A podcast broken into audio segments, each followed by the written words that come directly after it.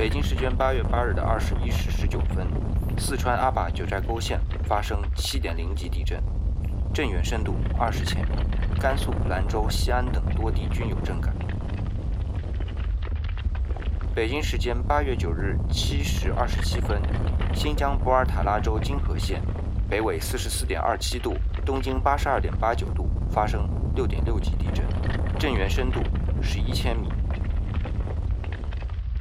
截至八月九日十三时十分，经初步核查，九寨沟地震已导致十九人死亡，二百四十七人受伤，四十人重伤，二百零七人轻伤。死亡和受伤情况主要发生在张扎镇辖区内。经仔细核查，已排除火花海有堰塞湖情况。截止八月九日十一时十一分，新疆博尔塔拉州金河县县城，网友拍到的震后现场，个别房屋坍塌。超市一片狼藉，目前未收到人员伤亡报告。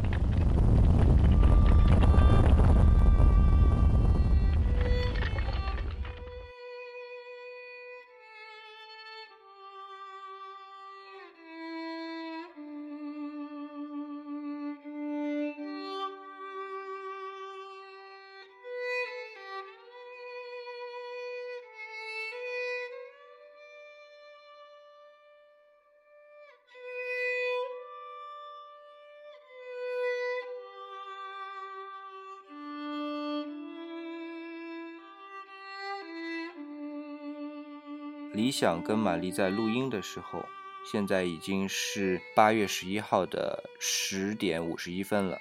经过了将近三天的时间啊，其实我们呢也看到了之前在八月八号和八月九号两天，分别在四川阿坝、九寨沟和新疆的波尔塔拉州金河县的地震，一个呢是七级的地震，一个是六点六级的地震。其实都是造成了一定的人员伤亡。理想在这里首先是对死亡的同胞致以最深切的哀悼，还有几百个啊，两百多个受伤的同胞，我还是非常希望他们能尽快好起来。虽然当务之急，我们也看到我们很多的武警部队。呃，解放军战士们，包括一些工程的部队，都是在第一时间的进行抢救啊，包括道路的救援，包括人员的抢救。但是，真的还是一件很痛心的事情。记得零八年的这个汶川地震，也是造成了很多的人员伤亡。对对，那么，那么在哀悼过后，我想。马丽老师对于我们受灾地区的群众的危机干预，是不是有些什么要嘱咐的呢？呃，刚好我们做这期节目哈，马丽跟大家聊一聊关于危机干预。嗯，因为它跟普通的心理治疗可能还会有很大的不一样的地方。呃，特别像这种地震，它是属于严重的灾后的一个危机干预。那么，玛丽当年曾经参与过大型的危机干预的工作，所以呢，有一点工作经验。那么，在这个地方呢，跟大家分享一下。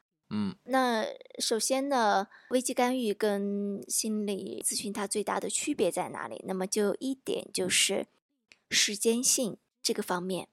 哦，我们都知道，从一个事件的发生的角度来讲，事件刚刚发生，人的状态可能是最糟糕的时候。甚至是最需要大家的安抚的时候，呃，但是玛丽在这里要跟大家聊一聊，如果从专业的危机干预来讲，这个时候却是最不适宜进行危机干预的时候。嗯，这个怎么理解？在我们的心理问题当中，有一个最常见的心理疾病叫抑郁症，我想李想应该听说过。嗯，是。非常常见。那么，抑郁症它很重要的机制或者说病理，就是一个悲伤的事件没有得到足够的哀悼而导致的抑郁。这个其实跟我们刚刚谈到的危机干预有一个非常大的相关性。那么，我们都知道，大型的灾难之后，人其实在最初的时候是一个否认期，嗯，就是不太能接受啊，对。是，嗯，就是啊，地震了吗？我的家就这样没了吗？我不敢相信。大部分人的心情是这样的：很否认，还不能接受现实，还不能接受真相。而从这个阶段到下一个阶段，其实还需要一个时间，就是从否认期到能够接受现实，其实是需要时间的。它并不是说我告诉你啊，那里地震了，OK 哦，对，因为我们不相干，所以没有这样的一个心理体验。对对对对，所以对于所有的受灾的人群来讲，大家都需要一个这样的心理的接受过程。人的心理接受过程是晚于他的行动的过程的哦，就是可能一个动作过去了，其实我们并不能很及时的了解这对我们的内心而言意味着什么，所以整个的心理过程还没有完成的情况下，我们无法接受这样一个事实，而这个过程是需要内心去完成的，而且是必须完成的，如果不完成会怎样呢？最直接的结果就是导致严重的抑郁，甚至是抑郁症。那满老师想问一下，就是有一种疾病叫 PTSD，大型的灾难，它会直接引发这样的一种症状吗？啊，当然，这个 PTSD 我们全称叫做创伤后压力群。嗯，还有一个叫急性应激障碍，他们两个的症状很相似，但只有一个区别，一个是应激反应过之后直接发病了，这个叫急性应激障碍。一个是 PTSD，叫创伤后压力群，一般情况下在三个月到半年以后才会出现症状啊。所以大部分重大灾难其实都是引发 PTSD 比较多。明白。所以干预的时间也应该是在受灾的群众心里已经接受了它，并且充分的哀悼之后，就是整个心理过程完成了。这个对完成了，进入到下一个过程的时候，才是我们适当的应该介入的时候，对吧？啊，是的。所以每次有重大的事件之后，哈，很多人就会跟玛丽聊这个事儿。他说：“哎呀，玛丽，你怎么不去参与灾后的心理救援啊？啊，心理援助啊这些啊？”我说：“这个时候肯定是不合适的。”所以当时汶川地震之后，有一个对我们心理咨询师不太好的一个传言嘛。啊，防火防盗防心理咨询师，好吧，也就是当时很多热心的心理咨询师直接就是到现场进行了一些心理援助，其实是在不适当时期。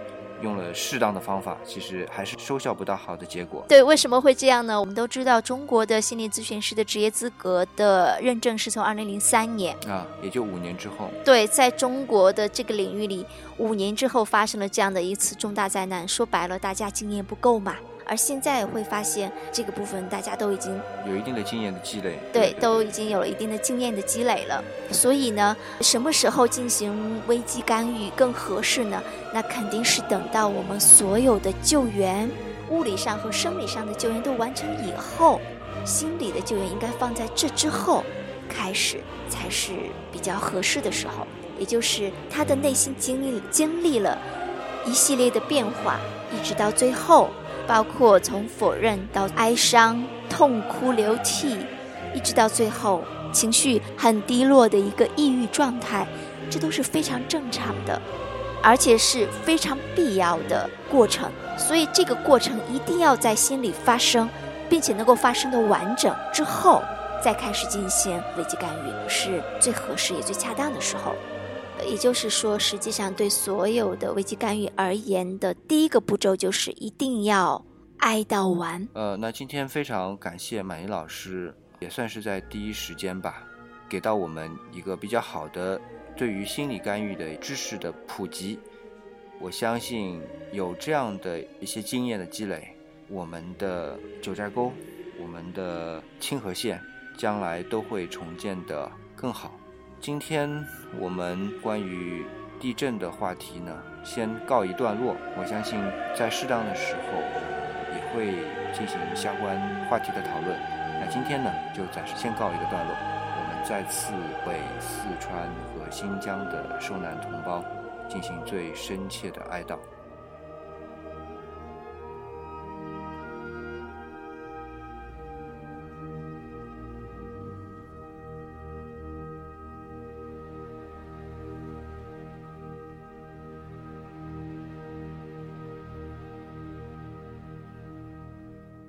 再见。好，再见。